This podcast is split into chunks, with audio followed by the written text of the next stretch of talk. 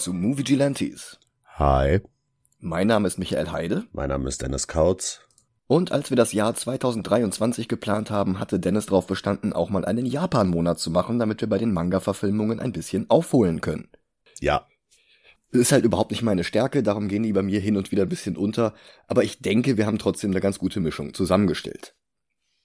Den Anfang macht in diesem Japan-Monat ein Franchise, das wir uns bereits zweimal vorgenommen haben, einmal in Folge 52 und einmal in Folge 127. Die Rede ist von den beiden nicht sehr guten Live-Action Dragon Ball Verfilmungen aus Korea und aus den USA. Eine davon scheiterte am lächerlichen Skript, die andere am lächerlichen Budget. ja. Heute wollen wir uns mal ansehen, wie es richtig gemacht wird. Ich dachte als erstes, du sagst jetzt, das eine ist eine total fürchterliche Adaption von Dragon Ball, das andere kommt aus Korea. Ja, die aus Korea, die hatte ja zumindest Charme, aber Ja, ja, eben. Die hätte halt ein paar Millionen mehr Budget gebraucht, damit es auch wirklich ein guter Film geworden wäre. Oder vielleicht eine Lizenz. Oder das, ja. Im besten Fall beides. Ja. Naja, wie gesagt, heute wollen wir uns mal ansehen, wie es richtig gemacht wird. Am Drehbuch schrieb Dragon Ball Erfinder Akira Toriyama selbst mit und es beruht wie auch schon die koreanische Fassung auf den ersten Kapiteln der Shonen Jump Reihe, als Son Goku noch Bulma dabei half, die Dragon Balls das erste Mal zu sammeln, statt drei Wochen lang auf eine einzelne Kampfrunde des nächsten noch größeren, noch gefährlicheren Kampfturniers aufzuwenden. Allerdings ist die Adaption auch hier sehr lose, mit Figuren, die durch andere ersetzt oder ganz weggelassen wurden, wobei auch die Neuzugänge von Toriyama selbst entworfen wurden. Denn Dragon Boru Shenron no Densetsu, der erste Kinofilm von 1986, sollte weder eine Nebenhandlung der im selben Jahr angelaufenen Anime-Reihe erzählen, noch einfach die ersten paar Episoden zusammenschneiden. Und so entstand eine vertraute und doch eigenständige Handlung. Außerhalb von Japan gibt es dermaßen viele Versionen von diesem Film, dass ich ehrlich gesagt etwas den Überblick verloren habe, zumal unterschiedliche Quellen von unterschiedlich vielen Übersetzungen und Schnittfassungen sprechen. Okay. Ich glaube, ich habe diese ganzen Schilderungen einigermaßen chronologisch zusammenfassen können, hoffentlich fehlerfrei, aber halt unter Vorbehalt. Ha. Die erste englischsprachige Fassung des Films lief unter dem Titel Dragon Ball The Movie bereits 1989 im Lokalfernsehen von Philadelphia, noch vor der ersten Ausstrahlung der Anime-Serie. Die Produktionsfirma war Harmony Gold, die in den 80ern Erfolg damit hatten, mehrere japanische Serien zu jeweils einer englischen Fassung zusammen zu kombinieren. So wurden drei verschiedene Mecha-Anime-Serien zu einer einzigen linearen Zeitlinie, wo die Figuren aus einer Serie einfach als die Vor- oder Nachfahren von Figuren aus den anderen Serien präsentiert wurden. Das nannten sie dann Robotech. Unser alter Freund Captain Harlock aus Folge 93 hingegen wurde zusammen mit der Königin der tausend Jahre zu einer Handlung kombiniert. In einer Serie, die Zusammenhänge zwischen den beiden Erzählsträngen vorgaukelte, wo gar keine waren. Überhaupt ließen sich die Plots der beiden Originalserien kaum noch wiedererkennen. Naja, und 1989 nahmen die sich dann eben auch Son Goku vor und übersetzten den ersten Film in einer um wenige Minuten gekürzten Version. Außerdem übersetzten sie den dritten Film und die ersten fünf Folgen der Serie. Goku wurde umbenannt in Zero, Yamcha in Sedaki und auch sonst waren sie ziemlich frei. Diesmal blieb der Erfolg allerdings aus und ein paar Jahre später versuchte Funimation einen zweiten Anlauf. Sie übersetzten die Schnittfassung von Harmony Gold zweimal neu. Erst mit den alten Namen, dann mit neuen, die näher am japanischen Original waren. Sie benannten den ersten Film in Curse of the Blood Rubies um und sendeten ihn als Pilotfilm vor der ersten, ebenfalls neu übersetzten Folge der Serie. Diese Version habe ich auch auftreiben können, das ist die, die ich gleich gucken werde. Mindestens eine von beiden Funimation-Fassungen von 95 hat zusätzlich zu den von Harmony Gold rausgekürzten Szenen noch mehr geschnitten und durch Material aus Folge 2 der Serie ersetzt. Dadurch hat Bulma in dieser Version zwei verschiedene englische Sprecherinnen. Nach Europa ging offenbar eine vierte, nochmal andere englische Fassung. In England und Frankreich lief die 2005 als The Legend of Shenron. 2010 bekam Funimation dann endlich die Rechte an der ungekürzten Version und gab eine fünfte Übersetzung in Auftrag. Deutschland ging nochmal einen anderen Weg. Nach dem Erfolg der Anime-Serie und der ersten nicht für den deutschen Markt gespiegelten Tankobon-Reihe überhaupt kam der Film bei uns von April bis Juli 2000 auf Standbilder reduziert als Comic-Magazin heraus. Als Film wurde die deutsche Fassung dann erst vier Jahre später direkt auf VHS und DVD veröffentlicht. Bei uns heißt er Dragon Ball The Movie, die Legende von Shenlong. Welche der Schnittfassungen das geworden ist, kann ich nicht sagen. Angeblich ist der Film 50 Minuten lang, das wäre die ungeschnittene japanische Version, allerdings fünf Jahre bevor Amerika die ungeschnittene bekam, deswegen kann ich es halt nicht sagen. Aber wie gesagt, ich habe jetzt eh nur die Curse of the Blood Rubies Version finden können. Ich glaube, das ist die von 95. Also die gucke ich mir jetzt an. Ja, ich habe äh, die, äh, die Legende von Shenlong, also die deutsche Fassung. Ah ja, okay, gut. Dann würde ich sagen, bis gleich. Bis gleich.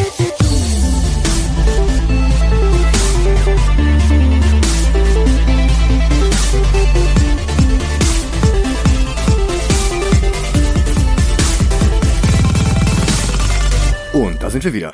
Hi. Okay, also die Version, die ich auf einer bekannten Streaming-Seite gefunden habe, hat sich dann doch als der dritte Dragon Ball Film herausgestellt. Aber dann habe ich noch eine japanische Fassung mit englischen Untertiteln gefunden. Aber ich denke, so einen großen Unterschied wird das auch nicht machen. Nee, glaube ich auch nicht. Im Grunde ist das auch derselbe Film wie die koreanische Realverfilmung, die wir uns in Folge 127 angesehen hatten. Allerdings ermöglicht das Medium des Anime natürlich ganz andere Effekte als das Tokusatsu-Spektakel. Tatsächlich trifft der Film den Zeichenstil von Akira Toriyama perfekt und die neuen Charaktere wirken fast ein wenig wie aus einem Dragon Quest Spiel. Dort sind die Figurendesigns ja ebenfalls von Toriyama. Ja. Ein gewaltiger Unterschied ist allerdings die Laufzeit. Wo der koreanische Film eine Stunde und 45 Minuten ging, da stopft der Anime im Grunde dieselbe Handlung in gerade mal 50 Minuten, also weniger als die Hälfte. Und die Geschichte wird dadurch zu einem halsbrecherischen Gehetze ohne Atempause. Der Prolog beginnt mit Hörnern, ein wenig bedrohlich. Bei Prokofjews Peter und der Wolf stehen sie für den Wolf. Da der russische Komponist nach der Oktoberrevolution zwei Jahre lang in Japan lebte, ist es nicht unwahrscheinlich, dass das Musikmärchen auch dort bekannt ist.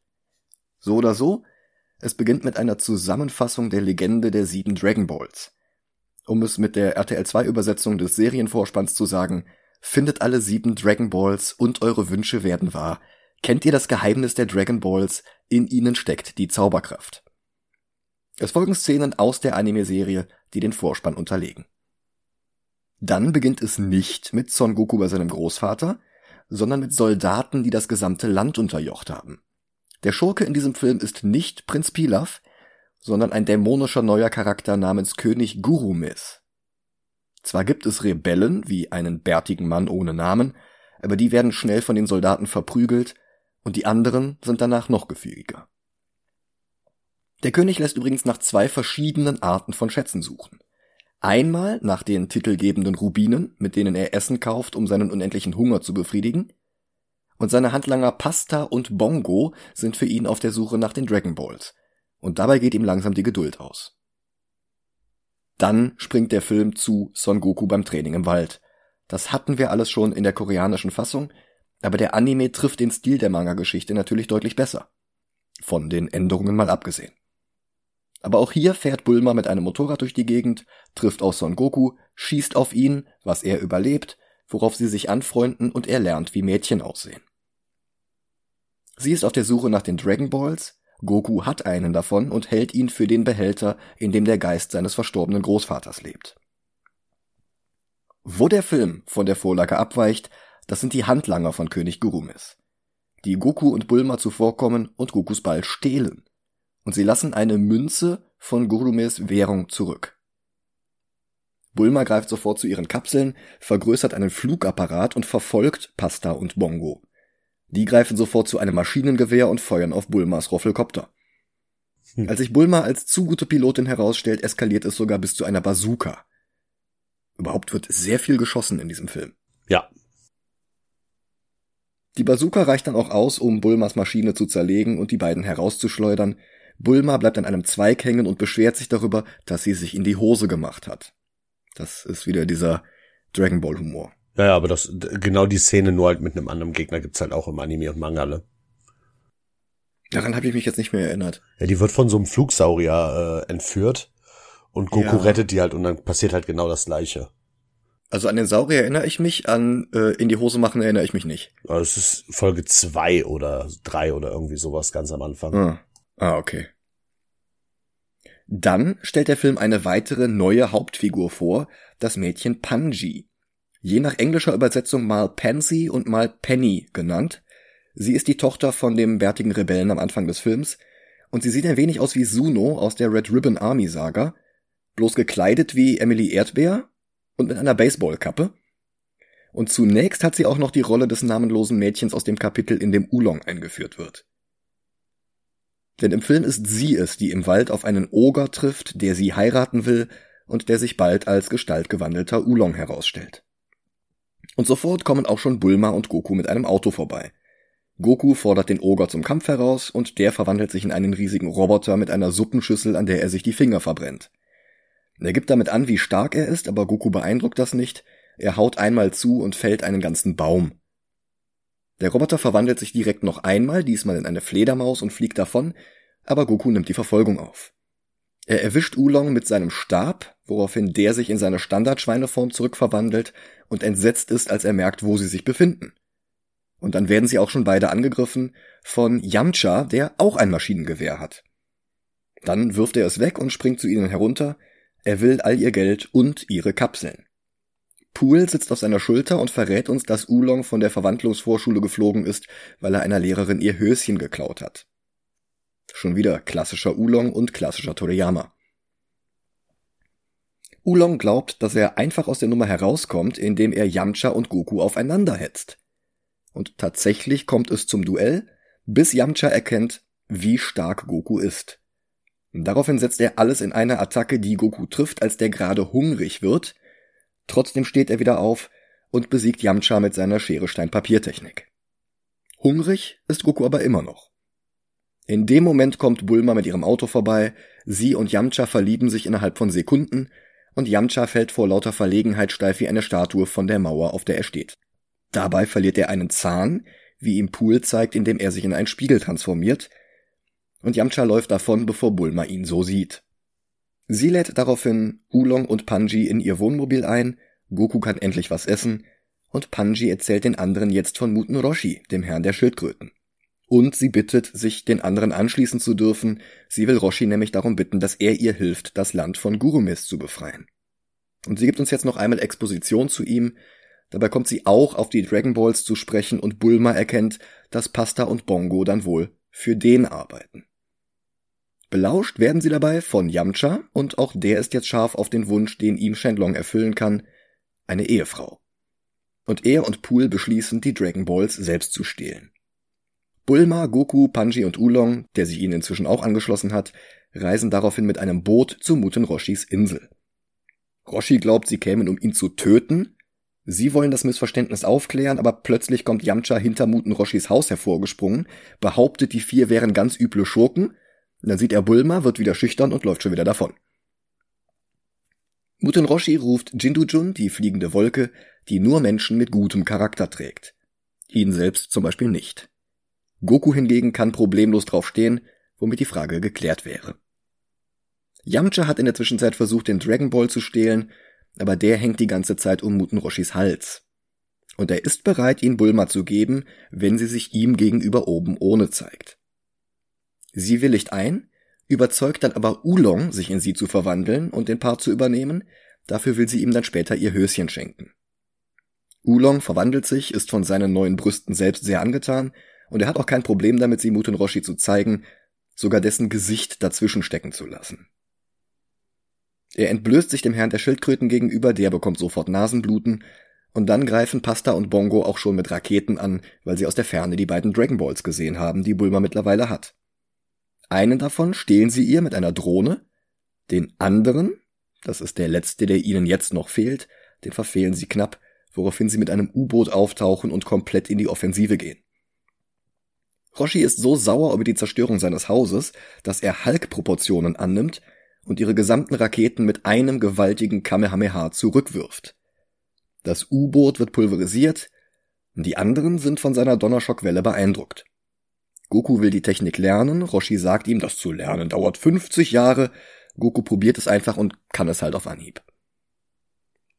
Mit einem weiteren Fluggerät fliegen sie dann weiter und Bulma gesteht, was sie sich wünschen will, einen Freund. Pasta und Bongo sind inzwischen zu Gurumes zurückgekehrt und berichten, dass ihnen nur noch ein einziger Dragon Ball fehlt, dass der sich jetzt aber auf dem Weg zu ihnen befindet. Wo der Manga und der Anime Bulma und Goku und eine immer weiter anwachsende Party jeden Dragon Ball einzeln zusammensammeln lässt, haben Pasta und Bongo halt echt schon fünf gehabt, haben jetzt einen sechsten geklaut und den siebten bringt Bulma jetzt tatsächlich her, das kürzt die Handlung natürlich deutlich ab. Goku reist auf Jindujun vor und kämpft in der Luft gegen Bongo auf einer Flugscheibe, während Bulma mit ihrem kleinen Flieger auf die gesamte Air Force von Gurumirs trifft, die sie dann auch schnell vom Himmel holen. Und sie kracht in ein kleines Türmchen, das hat mich so ein bisschen an das Mushroom Kingdom erinnert. Yamcha kommt auf einem Jack Kirby Gleiter angeflogen und besiegt die Soldaten von Gurumis, die die Schatzkammer bewachen, und dort klaut er ein paar Rubine. Auf dem Weg nach draußen treffen er und Pool auf Bulma, Panji und Oolong. Oolong hatte sich gerade in ein riesiges Monster verwandelt, Pool auch, und die beiden erschrecken voreinander. Als sie sich wiedererkennen, naht auch schon Pasta und schießt mit einer Maschinenpistole auf Yamcha. Der wird getroffen, allerdings prallen alle Kugeln an den Rubinen unter seiner Kleidung ab. Sie verliert ihren Helm, er erkennt, dass Pasta eine hübsche Frau ist und wird sofort wieder knallrot und erstarrt zur Salzsäule. Trotzdem schafft er es Bulma das Leben zu retten und sie bedankt sich mit einer sehr engen Umarmung, bei der er vor Nervosität aufschreit. Goku besiegt Bongo, sein Finisher wirft den Hühnen durch eine Wand genau in Gurumis Esszimmer hinein. Der tritt aus den Schatten und offenbart seine Gestalt, ein gigantisches lila Monster mit gelbem Bauch. Goku will auch gegen ihn kämpfen und sie sind sich erstaunlich ebenbürtig. Selbst als Goku seine neu gelernte Kamehameha-Technik anwendet, hat das keinen Effekt. Bulma merkt allerdings mit ihrem Dragon Ball Radar, dass der König mittlerweile sechs Dragon Balls in seinem Magen hat. Und sie wirft ihren siebten in seine Richtung und ruft damit Shenlong herbei. Der Drache erscheint am Himmel und verlangt, dass sich etwas gewünscht wird, und wo es im Original Oolong ist, der sich je nach Übersetzung entweder ein Damenunterhöschen oder eine Mütze mit zwei Löchern für die Ohren wünscht, da springt in der Filmversion Panji dazwischen und wünscht sich, dass es die Rubine nicht mehr gibt und dass das Land wieder in den Zustand vor Gurumes Eroberung versetzt wird. Der Drache erfüllt ihr das und verschwindet wieder. Pasta ist entsetzt, als die Rubine das Land verlassen und in den Himmel aufsteigen. Bulma und Yancha sind enttäuscht, dass ihre Wünsche nicht erfüllt wurden. Dann merken sie, dass diese Wünsche eigentlich erstaunlich kompatibel zueinander sind. Gurumes hat sich wieder in einen kleinen Glatzkopf zurückverwandelt, aber hungrig ist er immer noch. Panji gibt ihm einen Apfel und der schmeckt ihm jetzt besser als alles andere. Panji und ihr Vater schließen sich in die Arme, Son Goku bricht zu neuen Abenteuern auf und der Nachspann setzt ein. Danach sehen wir ein Schloss an einem See. Ich nehme an, das ist ein Teaser für den zweiten Film. Das kann gut sein. Und dann ist auch schon Ende. Oh. Also was für ein rasantes Tempo, da schwirrt mir echt immer noch der Kopf. Ja. Also das Tempo in dem Film ist echt krass. Ja, äh, da ist Bulma, oh, da ist Oolong, oh, da ist der, oh, da ist der, oh, da ist der. Also was für eine Entscheidung, den gesamten ersten Story Arc auf eine Dreiviertelstunde einzudampfen und dann aber auch noch mit neuen Charakteren und unnötigen Rubinen auszuschmücken. Also es war nicht unbedingt die beste Entscheidung. Der koreanische Dragon Ball ist auf 136 und auch wenn der sich eine ganze Stunde mehr Zeit genommen hatte, um die Geschichte zu erzählen, so ist der Anime natürlich trotzdem näher an der Vorlage. Der hat mehr Charme, aber andererseits hat sich der koreanische Film halt auch mehr Zeit genommen und das ist halt eben auch was wert. Also 50 Minuten sind doch zu wenig für so viel Plot. Zum Vergleich, die Serie hat das Ganze auf 13 Episoden verteilt, mit jeweils 24 Minuten. Das sind über 5 Stunden. Also ich würde schon höher als 136 gehen. Mhm. Aber ich kann gar nicht mal sagen, wie viel höher. Ja, ich, ich kann, ich kann gerade nicht auf die Liste zugreifen. Oh shit. Ja. Ähm, okay, pass auf. Auf Platz 120 haben wir Turtles 2. Besser oder schlechter? Schlechter als der Dragon Ball Film. Turtles ist schlechter als der Dragon Ball Film, okay.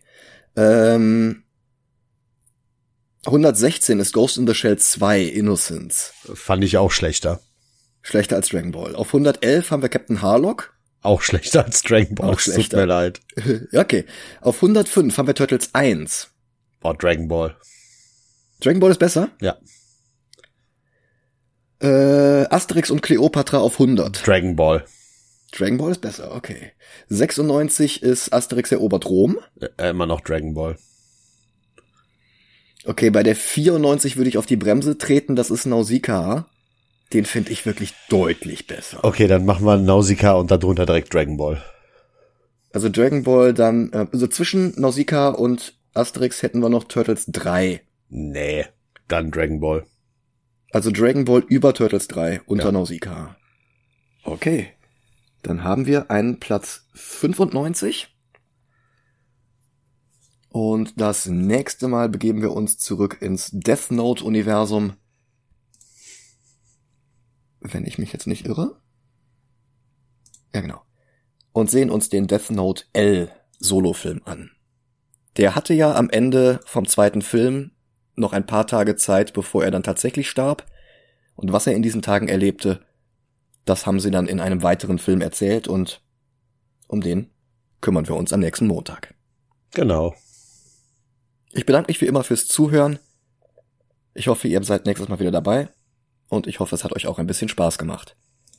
Auf Patreon haben wir vor kurzem erst eine Folge zum zweiten Doctor Strange veröffentlicht und jetzt irgendwann im Laufe des Monats wird auch Black Panther 2 dort besprochen werden, sobald wir dazu gekommen sind, uns, uns da auch noch drum zu kümmern. Korrekt. Ja, dann macht's gut und bis bald. Ciao, ciao. Bei